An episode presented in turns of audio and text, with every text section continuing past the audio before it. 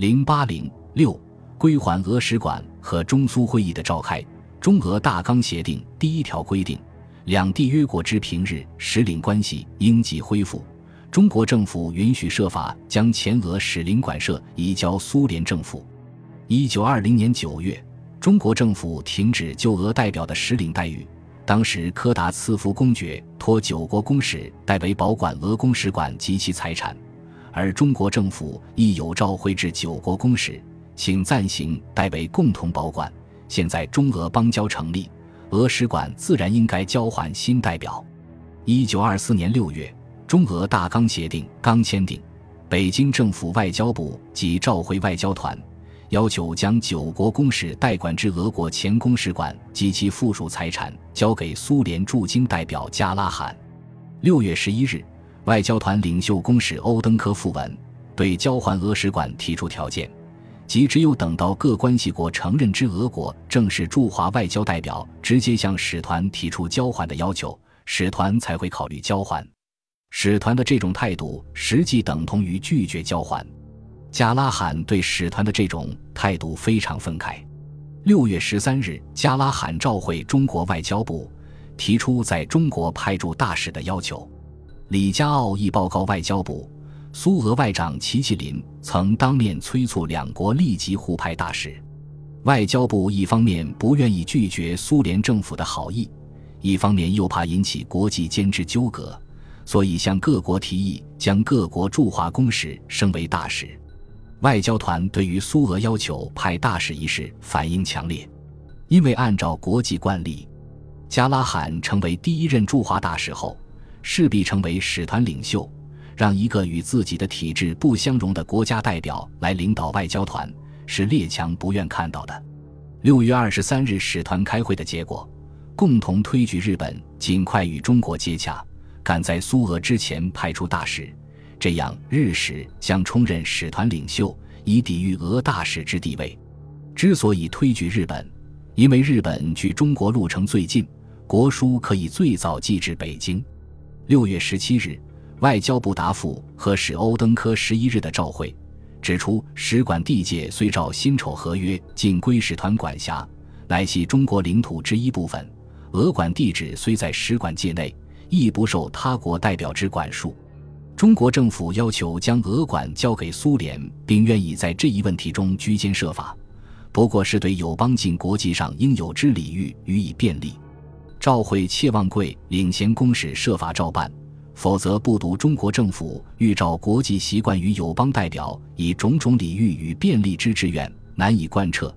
其他国在中国领土上派使驻节之权利，除应得中国政府之允许外，不受他项条件一层，亦将有所侵损焉。外交团在接到此项召会后，七月一日开会时，态度已有所缓和。在意大利等国公使的坚持下，外交团对拒绝交还俄使馆召会中的激烈措辞进行修正。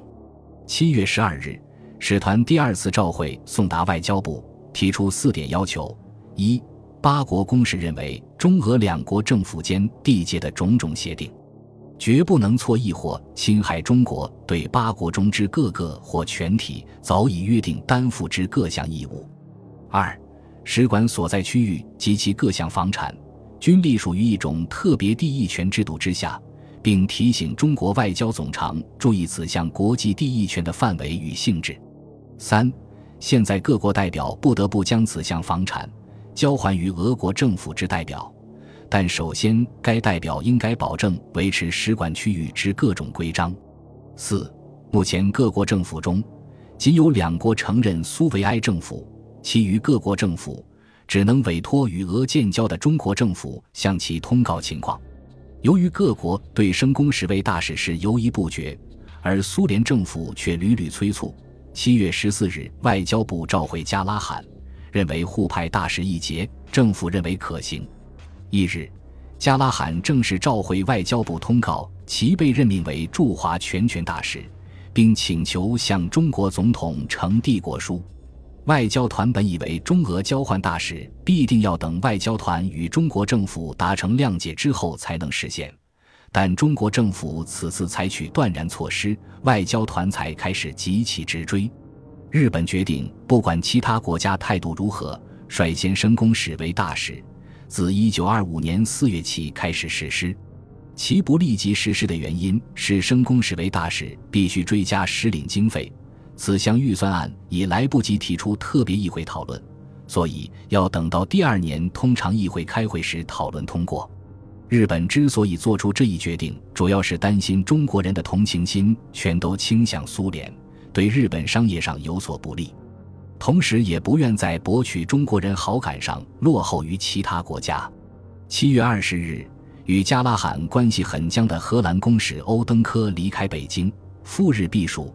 陷于僵局的俄使馆问题出现转机，公使团推举美国公使任使团领袖。二十四日，加拉罕与美国公使舒尔曼在顾维钧家里就交还俄使馆问题正式会见。加拉罕的身份是驻京苏俄代表，舒尔曼的身份是签字于辛丑条约之外交团代表。双方在没有第三者在场的情况下进行了两个小时的会晤。舒尔曼代表外交团的同僚，要求加拉罕接受使馆区内原有的体制，并保证将遵守有关规定，如保卫、纳税、自治权等。加拉罕则指出，苏联政府绝不会抛弃他们在条约中。一九零一年辛丑条约得到的权利和利益，苏联作为辛丑条约联属国的地位仍然继续。他表示希望进入使馆区并维持良好的邻里关系，遵守共同的规章，并且承诺一旦他的政府决定放弃条约中的权利，将按国际惯例通知其他各国，红军将不进入使馆区。加拉罕同时表示，其他缔约国无权为他规定条件。他的陈述仅作为其个人意见的表达，不能认为是迎合其他国家提出的前提条件。此次会见名为调停，实际已进入不完全的直接交涉阶段。中国外交部由当事人退居介绍人之列。不过，外交团与加拉罕之间的函件往来还需顾维钧从中传递。此时，加拉罕实际上已接受使团条件。而使团中人态度也大为缓和。七月二十六日，加拉罕致函舒尔曼，正式请求归还俄使馆。至此，使团所提条件均已满足，归还一事已到无可推脱的地步。七月下旬，中国政府任命刘敬仁为第一任驻俄大使，未到任前，由现驻莫斯科代表李佳奥代理。七月二十九日。加拉罕致外交部函件，已改用苏联大使名义。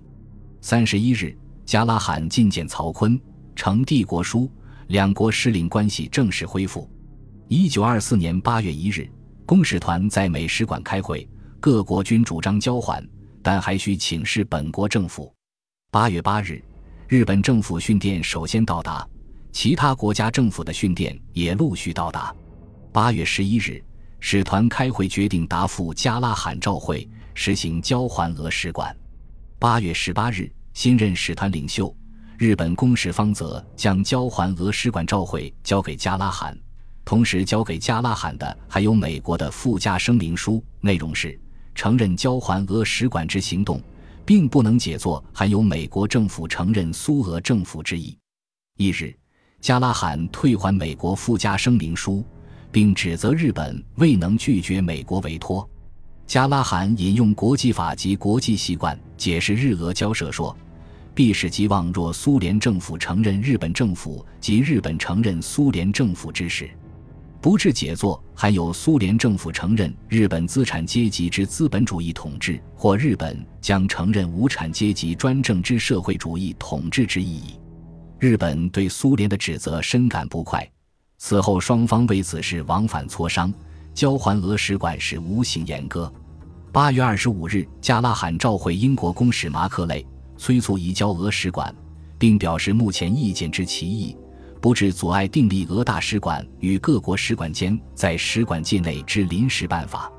使团此后连开会议，对辛丑条约国所怀疑之各点向加拉罕提出质问。九月十日，八国公使召会加拉罕。仅简单声明，八国公使已一致愿将就俄使馆财产移交于加拉罕，并未向加拉罕有所质疑或争辩，美使声明书问题亦不了了之。九月二十四日，加拉罕迁入俄使馆。十月五日，苏联大使馆举行升旗仪式。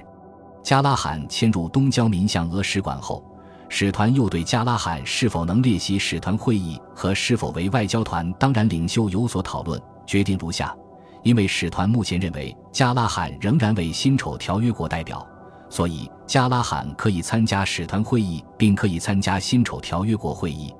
但是因为加拉罕为不能贯彻辛丑条约精神之苏联政府代表，所以他不能为使团之当然领袖。